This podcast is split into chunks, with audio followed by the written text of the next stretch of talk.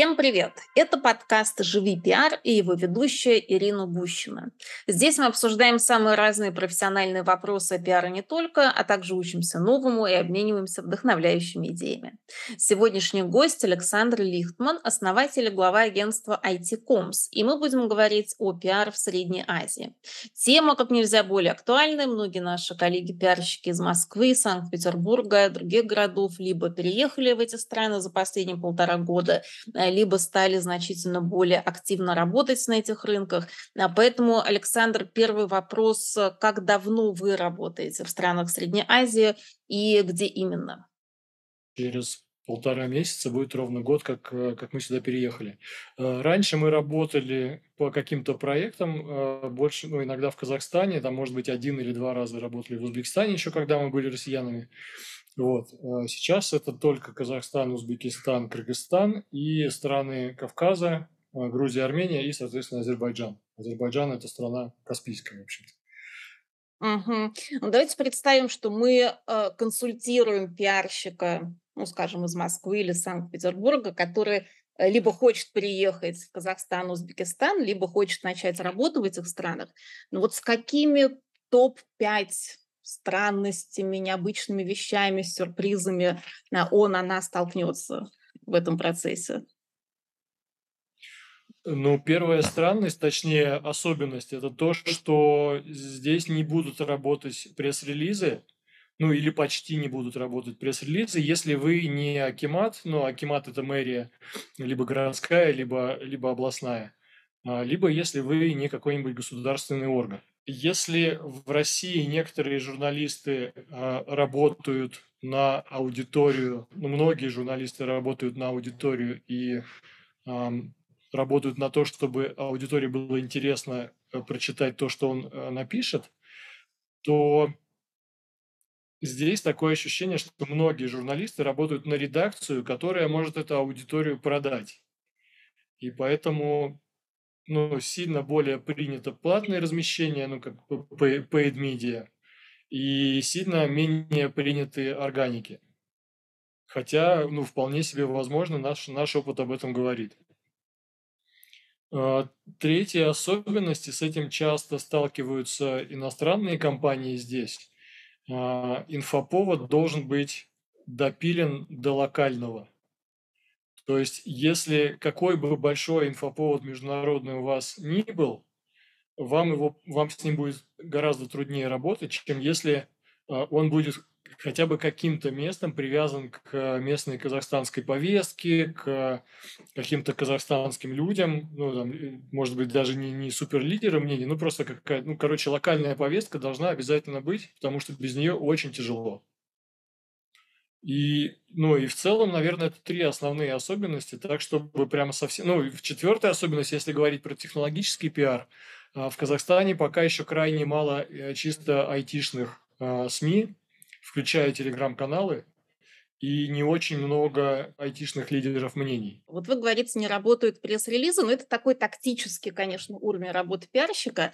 Но вот если попробовать его а, экстраполировать на какой-то, ну не знаю, большой смысл, то есть это происходит почему? А, то есть СМИ не заинтересованы в информации а, от компании, нет вот этого диалога, не знаю, бизнеса и общества, поскольку СМИ все-таки являются рупором общества. То есть вот в чем здесь э, как бы поломка? Тут скорее отсутствует элемент диалога не общества и бизнеса, а как раз диалога э, медиа и бизнеса. То есть как будто э, взаимоотношения исключительно утилитарные. То есть вы нам нужны для того, чтобы про нас говорить хорошо, вы нам нужны, чтобы поддерживать штаны в нашей редакции.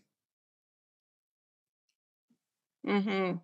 Интересно. А, ну, то есть, если общество все-таки нуждается в диалоге с бизнесом и хочет этого, то есть с помощью каких инструментов тогда этот диалог реализуется? Ну, вот я видела вашу колонку э, на VC, вы э, там говорите о том, что в Казахстане номер один канал – это Инстаграм, и я, на самом деле, по своему опыту работы в видео, я тоже, тоже это помню, что если вы хотите, чтобы ваши новости э, дошли до вашей аудитории, нужно использовать Инстаграм. То есть правильно ли понимаешь, что там произошел вот такой шифт, от традиционных СМИ э, в зону вот э, соцсетей? именно потому, что СМИ больше не являются посредником? Я думаю, что я думаю, что эти процессы шли параллельно. То есть, наверное, СМИ были, были всегда, и, наверное, так сложилось давно, что именно вот такое утилитарное а, отношение друг к другу. А, и поэтому возникли соцсети, где возникли другие лидеры мнений, которые там искали каких-то других каналов коммуникации, нашли, а, вырастили их. И ну вот если говорить, что там какой-то полноценный диалог э, между бизнесом и обществом, вот прям в широком таком в культурологическом смысле, мне кажется, что это возникает только в, в кризисных каких-то ситуациях, когда э, ну, общество реагирует на уж совсем какие-то громкие вещи или наоборот совсем какие-то не, не, не, неприличные для него вещи, а бизнес начинает отбиваться вот с помощью там всех доступных всех доступных каналов. Ну, это, кстати говоря, очень похоже, во многом похоже на Россию, как я ее помню, да, то есть как бы общество и бизнес нужны друг, друг другу только для того, чтобы там либо нанимать, либо, либо давать деньги, как, получать какие-то товары, либо еще что-то. И настоящий диалог, как бы, ну, он, он в общем-то, и не возникает. Типа, сиди, думаю, моя хата с краю, я ничего не знаю.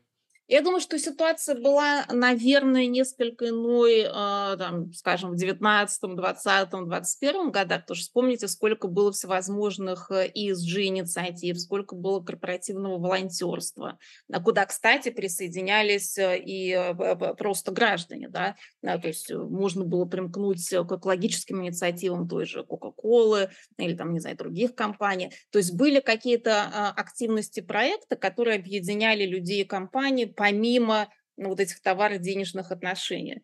Сейчас, конечно, наверное, сложно об этом говорить, э, ну, хотя вот в Казахстане, э, мне кажется, эта повестка тоже должна быть. Видите ли вы ее? Ну, у меня на этот счет немножечко, ну, я тут более циничен и более, ага. и более, может быть, пессимистичен. То есть, на мой взгляд, ну, и то, что происходило в России, да, там были какие-то активисты, и была ESG-повестка, которая проталкивалась в основном сверху, да, там для того, чтобы можно было получить э, там, дешевые длинные деньги, там, почет и уважение, признание во внешнем мире и бла-бла-бла-бла-бла. И э, иногда чудесным образом эти вещи перехлестывались, и тогда получалось, что как будто они идут вместе, и как будто есть вот такая движение, такое движение. Но как бы вот в широком смысле, опять же, ну, поправьте меня, если это не так, или там не согласитесь со мной, тот, кто считает, что не так. Но, на мой взгляд, это именно, ну, скорее, это ошибка выжившего и случайные, случайные радостные совпадения, чем какая-то прям целенаправленная движуха. И если говорить про, э, про Казахстан – Здесь сейчас тоже там у компании, у большого бизнеса, даже не очень у большого, ESG-повестка, на, ну, как бы она на, на щите, то есть с ней, с ней идут, ее проталкивают, и как будто оно иногда идет вместе с активистами, которые за нее топят и которые в, это, в этом уже давно варятся просто по зову сердца. А иногда это просто какая-то корпоративная необходимость. И ну, в Казахстане, например, если говорить про ESG, здесь очень сильно, очень сильно сейчас э, популярна тема diversity, особенно женского лидерства и женского равенства. Э, здесь довольно большой запрос на борьбу с домашним насилием, но, видимо, э, здесь эта тема, ну, скажем, не такая заметаемая под ковер, как, как, как в России, да, и с этим, ну, как бы можно и нормально бороться. И, и государство это поддерживает в некоторых своих инициативах, и компании частные тоже очень сильно за это топят. Вот, если говорить про экологическую повестку, то она, ну, это скорее такие точечный активизм, и компании, которые, значит, ходят и спрашивают, а что, есть какая-нибудь движуха по, по экологии, в которую можно вписаться для ESG? И такие все пожимают плечами, ну, вроде что-то есть, но вот но это я как бы, ну, год в стране, это не жизнь в стране. Поэтому то, что я за этот год здесь увидел, то я и говорю. Возможно, э, другим людям это может казаться не так. Угу. Ну, кстати, интересный момент. Вы отметили, что э, любой инфоповод нуждается в локальном приземлении. И как бы вот глобальные да. инициативы, глобальные новости сами по себе не столь интересны. А как вы думаете, вот с чем вот это связано? С тем, что возможно, Казахстан менее интегрирован в глобальную повестку, и очень много вот каких-то тем а, глобальных, ну, просто не имеют, не знаю, оснований, корней, просто неинтересные. Или, ну, вот, или что это? Но есть мой ответ и есть правильный. Правильного я не знаю. Ага. Вот. А мой такой, что если посмотреть, если посмотреть на карту мира, то Казахстан находится примерно в центре. Ну вот прямо Центральная Азия, это не просто, как бы это не просто э, слово, это вот он прямо в середине находится.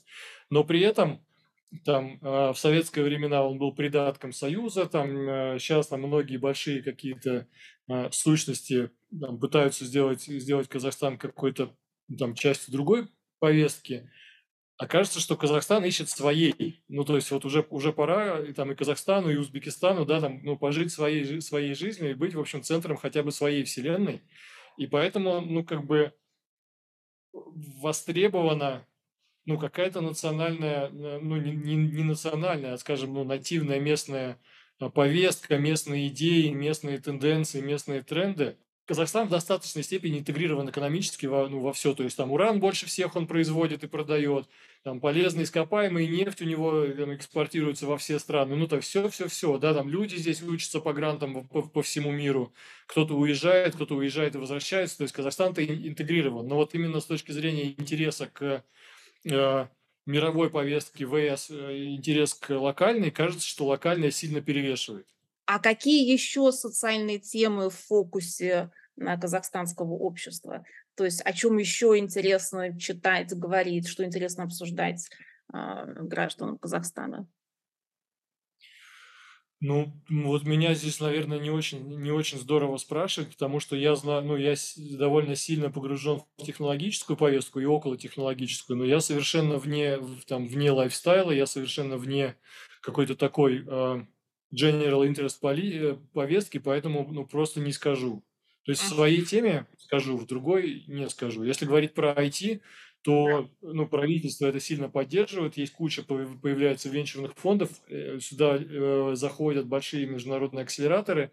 И стартап-тема, и тема IT, ну вот как бы молодежь в IT, там работа в IT, вот это вот все, э, а, она ну, довольно э, ну, выделяется. Угу. Все а... остальное я просто не скажу. Ага. А если какие-то государственные цели вот в этой области, например, если брать э, Дубай, а, по-моему, там есть какие-то очень четкие показатели, что, скажем, там, не знаю, к 30 году запустить порядка тысячи стартапов, там столько-то единорогов создать, столько-то инкубаторов. Так, ну, сейчас не помню уже цифры, но там есть очень четко сформулирована государственная политика а, в плане развития IT-сегмента. А есть ли что-то похожее в Казахстане или Узбекистане? В Узбекистане была программа э, One Million Uzbek Coders by 2023, и они сделали ее, то есть э, с помощью вот этого инфраструктурного игрока около государственной компании IT, IT Park Ташкент. Но он не в Ташкенте, он по всему, по, по всему Узбекистану. Они открыли кучу образовательных заведений, начиная от школ э, по программированию, по разработке там, в самых удаленных э, уголках страны, и заканчивая университетами и коллаборациями с существующими университетами. И они за, там, за, за два или за три года они, они вырастили 1 миллион узбекских кодеров. В Узбекистане есть принятая государственная программа в том, что они должны да, сделать миллиард, э, миллиард долларов на экспорте IT-услуг к 2025 году. Э, по стартапам не, нет такой информации по Узбекистану. Э, в Казахстане, э, в Казахстане есть что-то связанное с экспортом, но я не помню цифры. Ну, то есть, отвечая на вопрос, да, есть государственные программы, и да, есть видение, по крайней мере, на какую-то ближайшую перспективу, как должен стать кем должен стать Казахстан в, с точки зрения развития IT. Ну и в целом и Казахстан, и Узбекистан, они, в общем, некоторые, ну, и сотрудничают, и борются за пальму первенства главного IT-хаба Центральной Азии. И пока непонятно, кто, непонятно, кто выиграет эту гонку. Угу. Вы работаете с IT-компаниями и там, и там, правильно я понимаю? Да, да. А, а скажите, а вот в чем э, ваша основная помощь, что ли, на IT-компаниям в Казахстане, Узбекистане? То есть это помощь в, а, не знаю, построении привлекательного инвестиционного профиля э, или, или что именно? То есть в чем ваш основной вот спектр услуг? Но, к сожалению, мы часто действуем инструментально, ну, то есть, как бы мы э, действуем либо в рамках какой-то глобальной стратегии, если удается адаптировать ее под страну, то здорово. То есть, э, и она, ну, как бы скорее на, направлено на бренд-лифт. То есть такого, чтобы э, мы работали на инвестиционную привлекательность э, компаний, скорее нет. Э, для инвестиционной привлекательности мы скорее работаем с профилями и с личными брендами фаундеров и топ-менеджеров для того, чтобы они сами становились видимыми для там, тех инвесторов, тех фондов, ну, тех институций, с кем им хорошо бы поработать. Вот, то есть, ну, бренд-лифт, ну, там, для нашего прекрасного крипто большого клиента мы в целом работаем над э, криптограмотностью и криптоакцептанс э, в, в регионе. Потому что все-таки, хотя Казахстан был до недавнего времени номер два э, страной по майнингу в мире, э, криптопроникновение было ну, не самое высокое. И мы работаем вот над, над криптограмотностью. Угу. А, скажите, а вот э, те компании, с кем вы сотрудничаете в Казахстане, Узбекистане, это именно а, локальный бизнес или, скажем, это российский бизнес, релацированный в эти страны? То есть это... Э, а, в, в Узбекистане мы работаем с э, локальными компаниями локально и с одной компанией еще и э, делаем им, помогаем им делать э, пиар в России, потому что они туда вышли. Uh-huh. Если говорить про Казахстан, то в основном это международные компании, которые работают в частности здесь. Когда вы работаете с локальными компаниями, ну и, в принципе, работаете с локальными СМИ, а, с локальными инфлюенсерами, испытываете ли вы какие-то сложности, может быть, э, с взаим... ну, сложности во взаимодействии, связанные с культуральными особенностями? Все-таки вы носитель другой культуры, там, не знаю, другой школы пиара. А насколько легко вам работать в Казахстане и Узбекистане? Насколько а, легко достигать взаимопонимания со стейкхолдерами и СМИ, инфлюенсерами?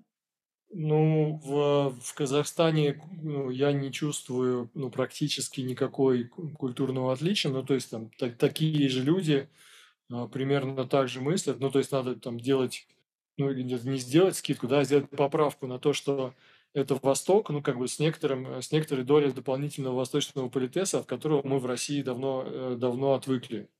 Угу. Вот так, такая же фигня в, в Украине. То есть мы там тоже, в общем, такие а сразу к делу, там шашкой помахали, подписали что-нибудь, в зуме поговорили и вперед. Вот. Э, здесь сначала смолтоки, сначала чай, сначала такое сонастройка, и потом уже работа. В Узбекистане бывает, что может быть языковой барьер, потому что не все узбекистанцы эм, хорошо говорят по-русски. А, но на этот, э, ну не на этот случай, а вообще у меня же в команде, у меня же в команде есть, э, ну не есть, а, наверное, половина локальных специалистов. То есть есть в Узбекистане, есть в Казахстане, там наши ребята в Грузии сидят. Вот. Поэтому вот такого, такого нет. Если говорить про инфлюенсеров, то здесь есть другое, другая штука. То есть э, рынок инфлюенсеров пока еще не конкурентный, и они не чувствуют друг с другом конкуренции ни за деньги, ни размещения. Ну, то есть, как бы им нормально, сейчас за ними стоит очередь. И поэтому для них это не всегда такая профессиональная работа, а для многих там хобби или там э, способ самовыражения. Вот, когда конкуренция подтянется, когда инфлюенсеров станет много, и когда они будут за клиента, э, за клиента конкурировать, они, скорее всего, уже включат там какие-то плюс процессы, плюс там и условно юрлицо завести уже наконец – э, там какие, ну, какие-то гайдлайны, там, ну, многие из них не, не думают, что важно их соблюдать, э, начнут соблюдать. Ну, то есть вопрос, как бы, ну, вопрос в молодости рынка и в недостаточной, недостаточной развитости конкурентной среды. Я так это вижу.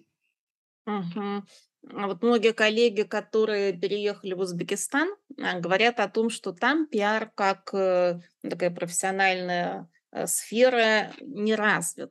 А, это связано вот с таким редуцированным инструментарием, то есть то, что вот классические media relations не работают, то есть только какие-то платные а, размещения, и с тем, что самих специалистов не так много. То есть чаще всего все-таки вот, вот этим инструментарием владеет а, отдел маркетинга, и пиарщик, если есть, он, как правило, есть э, в составе отдела маркетинга. То есть видите ли вы вот это слияние функций маркетинга, пиар в этих странах, Казахстане, Узбекистане? Есть ли, может быть, какие-то намечающиеся изменения в связи с тем, что так много специалистов переехало а, из России с другим пониманием функции и как она должна быть выстроена?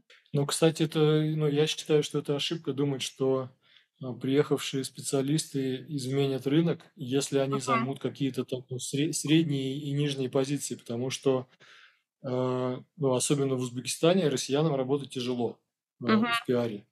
И это, в частности, связано действительно с тем, что есть языковой барьер, есть э, там другой, друг, другой способ работы СМИ, э, но скорее со стороны компании нету, нету понимания пиара как э, бизнес-инструмента, который чему-то помогает, чему-то способствует и на что-то работает.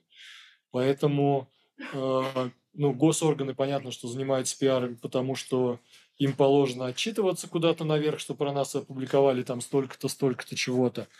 Вот. Если говорить про большой бизнес, то у большого бизнеса обычно есть внутри пиарщики, и некоторые из них крайне профессиональные, ну, то есть говорить о том, что рынок не развит, ну, нет, нельзя. Скорее, рынок не развит в, в части малого и среднего бизнеса, или даже среднего и там среднего-большого. То есть большие корпорации знают, зачем им пиар, как бы делают хороший пиар. Там тот, та же Валентина Бутник в Билайне, uh-huh. пиар-директор Билайна Узбекистана, она совершенно, она совершенно волшебная женщина и делает все по красоте. Ну, то есть э, пиар Билайна очень хороший. Эм, а вот в среднем бизнесе нет понимания, зачем, за, зачем им пиар и что он им дает. Поэтому как бы там либо, э, либо литгены, либо там какая-то работа в соцсетях или мероприятие. Э, и статьи покупаются, но просто когда, ну, условно, там руководителю хочется про себя получить статью. То есть такой прям системности там я в среднем и малом бизнесе не, не видел. Угу. Ну и опять же, если говорить про Узбекистан, то там 10% малого и среднего бизнеса в принципе пользуются диджитал-инструментами вообще какими-то. То есть там э, даже вот это вот понимание, что есть какие-то другие инструменты маркетинга, кроме там условно раздать листовки или повесить, э, или повесить бигборды на, на дорогах, его не, не, не супер много. То есть это опять же говорит о том, что ну, рынок развивается, мы находимся где-то в начале пути. И сейчас, ну, как бы мне, например, сложно, сложно продавать свой пиар, потому что понимания, а зачем он нужен и что он, что он бизнесу дает, нету. Есть только у тех, кто выходит на внешние рынки. И там они начинают думать, ага, что же мне еще сделать, чтобы я там как-то вписался.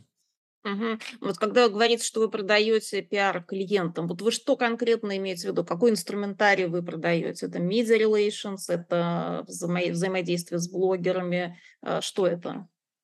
И что пользуется Это наибольшим весь, Мгм. это весь, весь набор. То есть глобально наша, конечно, основная, эм, основная функция– это media relations и вообще все коммуникации – вот. Э, если говорить про блогеров, то они тоже, ну, как бы они входят в медиамикс или они являются еще одним каналом коммуникации для нас. Но чем бы хотелось заниматься, все-таки медиа relations, потому что, ну, потому что можем, умеем, практикуем. Угу. И насколько вам удается все-таки это делать в Узбекистане и в Казахстане, учитывая вот это нежелание СМИ э, как бы брать новости, там, малую заинтересованность даже СМИ в новостях, а желание исключительно платного контента. То есть вы идете на поводу рынка, э, делая вот эти платные, не, не идете. Окей, а тогда как, как вам удается вот все это разрулить? А, ну, я не скажу, что мы первые, конечно, в, в Узбекистане, уж тем более не первые в Казахстане. Э, в Казахстане много э, хороших профессиональных пиар-агентств, и здесь конкуренция такая хорошая, особенно на, на местном рынке для местных. Э, нам тяжело вписываться. Вот. В Узбекистане меньше агентств, но они есть. И там тот же самый Маслов пиар, ну, прям совершенно, совершенно они прекрасные. Ну, то, что я вижу снаружи, как, как конкурент, который за ними смотрит, они делают, делают хорошо. Uh-huh. Мы не идем, стараемся не идти на поводу, потому что, ну, скажем, у меня и у моих коллег есть понимание, что э, с медиа даже в такой ситуации, где мы оказались, можно и нужно выстраивать партнерские отношения. Вот прямо по-настоящему партнерские, что мы с тобой поработаем над статьей, и ты станешь молодец. То есть ты и так молодец, но с нами как бы мы тебе дадим, э, мы тебе дадим и поможем найти новые, новые углы зрения, новую, там, новую точку зрения, новое прочтение старого, да, какие-то новые знания, которые ты можешь э, принести своим читателям. И твоя статья будет там хорошей, красивой, ты над ней э, поработаешь ровно такое же время, как и над своей обычной статьей, но получишь, но получишь, возможно, лучший результат. И вот в таком партнерстве получается, ну, в основном получается достигать результата. То есть мы не можем получить там сотню публикаций на один пресс-релиз, как мы раньше получали в России, но мы можем, например, на один инфоповод э, там срастить, я не знаю, пять индивидуальных статей там с пятью разными СМИ, э, они не будут написаны под копирку, и, ну, и coverage будет вполне себе не перепечатанный, не рерайченный, а как бы нормальные, нормальные индивидуальные статьи. А в чем вы видите ваше ключевое преимущество по сравнению с другими агентствами, в том числе локальными. Ну, вот вы говорите, что там и э, Маслов, и партнеры уже давно работают в Узбекистане. Я знаю, в Казахстане много э, интересных локальных агентств. То есть в чем, э, как вы конкурируете, с помощью чего? А, ну, у меня есть конкретно цель, две целевых аудитории, с которыми мы можем работать. И, вернее, как, когда мы сюда приехали, у нас было, было несколько преимуществ. Мы умеем работать с большими компаниями, у нас есть экспертиза в IT, и мы, ну, как бы, будучи, или наняв, наняв локальных людей и став локальными, получили плюс к этому, ну, к международному опыту, к пониманию процессов пиара, мы получили какую-то какую локальную, э, локальную экспертизу, хотя бы кусок ее. И в связи с этим наша целевая аудитория – это не местные компании на местный рынок. Я не хочу конкурировать с локальными компаниями за локальных клиентов. Ну и как бы я заведомо здесь в слабой позиции, зачем, зачем, ну, зачем рвать? Надо же усиливать сильные стороны, а не, а, а не слабые. А, вот. И поэтому наша целевая аудитория, ну, это гипотеза, и она отрабатывает. Это иностранные компании, приходящие или уже пришедшие сюда, либо местные компании, которые выходят на внешние рынки. Мы понимаем, как связывать страны, мы понимаем, как в разных странах работают э, ну, пиарщики. Мы входим по-прежнему в международный нетворк, у нас есть опыт работы с, э, с другими агентствами на разных рынках. Uh-huh. И как бы то есть, обеспечить нормальный выход э, местной компании, разговаривая с ней на одном языке из одного контекста, но при этом э, делая эффективный пиар в разных делах, это прямо наша, ну, наша сила. И я не думаю, что очень много компаний в Казахстане умеют так. Угу, понятно. То есть вы специализируетесь именно вот на э, тех компаниях и проектах, где есть международный элемент, который, собственно... Да, cross-border. Александр, расскажите, как вам э, удалось, не удалось э, интегрироваться в пиар-сообщество Казахстана, Узбекистана? Ну, то, что э, в России у нас есть множество организаций, которые объединяют вокруг себя пиарщиков. Это тот же РАСО, там, не знаю, скажем, наша ассоциация Great Women in PR. А что в Казахстане, Узбекистане? Есть ли вообще у пиарщиков желание объединяться в какие-то сообщества, делать что-то сообща? Что вы наблюдаете? Есть несколько сообществ, они довольно активные. Э, мы с ними знакомы, я не вхожу, э, не вхожу ни в одно из них. Эм, ну, наверное, не делал каких-то специальных попыток, а они особенно не просили меня зайти. Вот, но мы в, в нормальных отношениях с фаундерами и, в общем, в целом нормально. Э, в Узбекистане мы входим в маркетинговую ассоциацию Узбекистан, и туда входит довольно много, довольно много и пиарщиков тоже. Э, так, чтобы там было активно, активное пиар-сообщество, я либо не увидел, либо не знаю. Угу. То есть э, все-таки в Узбекистане есть вот это сращение маркетинга и пиара. Правильно я понимаю? Там скорее по-другому. То есть там пресс-секретари госорганизаций, ну, кто, собственно, влад... ну, кто, собственно, занимается или считает, что занимается настоящим пиаром, они все-таки госслужащие, а все остальное это как будто не госслужащие. Э, это вот мое, мое мнение, я мог увидеть это не так. И кажется, что у них нету как будто, ну там, кто-то себя считает чуть-чуть более высоким, кто-то себя считает чуть более профессиональным, и они там, возможно, предпочитают не, не сталкиваться. Не знаю, для меня это выглядит так. Uh-huh. Ну, здесь там не то чтобы не, не сращивание пиара и маркетинга, там пиар это непонятно, поэтому на маркетологов, ну, на формальных маркетологов иногда навешивают пиар-функции. Угу. А как вы думаете, а есть ли потребность рынка в том, чтобы прояснить все-таки, что такое пиар, расширить понимание его ценности, и так, чтобы все-таки эта функция начала развиваться ну, в каком-то своем истинном смысле значения? Я выступаю на разных конференциях и там, и здесь, и там рассказываю про как, как пиар-бизнес помогает. Мы делали пиар-дни в IT-парке э, для резидентов IT-парков в, в Ташкенте. Но пока, ну, пока люди не уперлись в то, что, например, их воронка уже перестала им приносить э, то же самое, что приносила за те же самые деньги, и они пока не начали искать, а что же еще, да, например, или там к ним не приходят инвесторы, непонятно почему, и вместо того, чтобы обвинять судьбу, например, там и плакать на нее, они начнут искать новые способы, вот тогда это может, ну, тогда у пиара может быть, может начаться, скажем, настоящая жизнь. То есть сверху, а не снизу. Мгм. Но для этого должна же быть проведена какая-то работа все-таки по, а, по а, объяснению, по образованию бизнеса, что есть функция пиар. Да, потому что сам бизнес, он же может и не понять, что пиар может быть, скажем, решением а, в случае, если он достиг предела воронки и так далее. То есть кто тогда может э, выполнить эту функцию а, образования? Ну, теоретически могла бы, могла бы это сделать пиар-ассоциация, например, которая не очень активна. Но тут у меня такой подход. То есть, ну, нельзя же научить э, человека, и, наверное, нельзя научить бизнес тому, чему он не хочет учиться или не готов. Ага. А почему, Поэтому почему он не ну, готов? я себе не представляю, что, что могло бы произойти, чтобы бизнес такой почесал себе лицо и сказал, «М, как интересно, пиар. Если мы вернемся чуть к инструментарию, чтобы закончить э, вот эту тему, работают ли такие инструменты, как эм, интервью, экспертные комментарии по актуальным вопросам? Работают ли мероприятия? Ра- Мероприятия работают, их здесь очень любят. Ага. А, Интервью воспри- часто воспринимается как кусок, ну, как, как э, такой paid, paid инструмент, но и даже и не paid работает. Александр, большое спасибо. Наша беседа приближается к концу. В завершение хотела вас попросить дать совет э, тем пиарщикам, э, российским пиарщикам, которые сейчас думают о том, чтобы начать работать в Казахстане или Узбекистане, или, возможно, релацироваться. Что бы вы им посоветовали, вот самое главное? Если нас слушают люди, которые еще не работают в этих странах и собираются в них работать, то ну, хочется попросить или пожелать, чтобы вы понимали, в Казахстане до прихода релакантов все было хорошо. Так, что И сейчас все хорошо. И то есть приходить учить, там, приходить учить работать или приходить, значит, там как делиться суперценными знаниями не надо, потому что если их здесь нет, значит, они пока здесь не, не были нужны.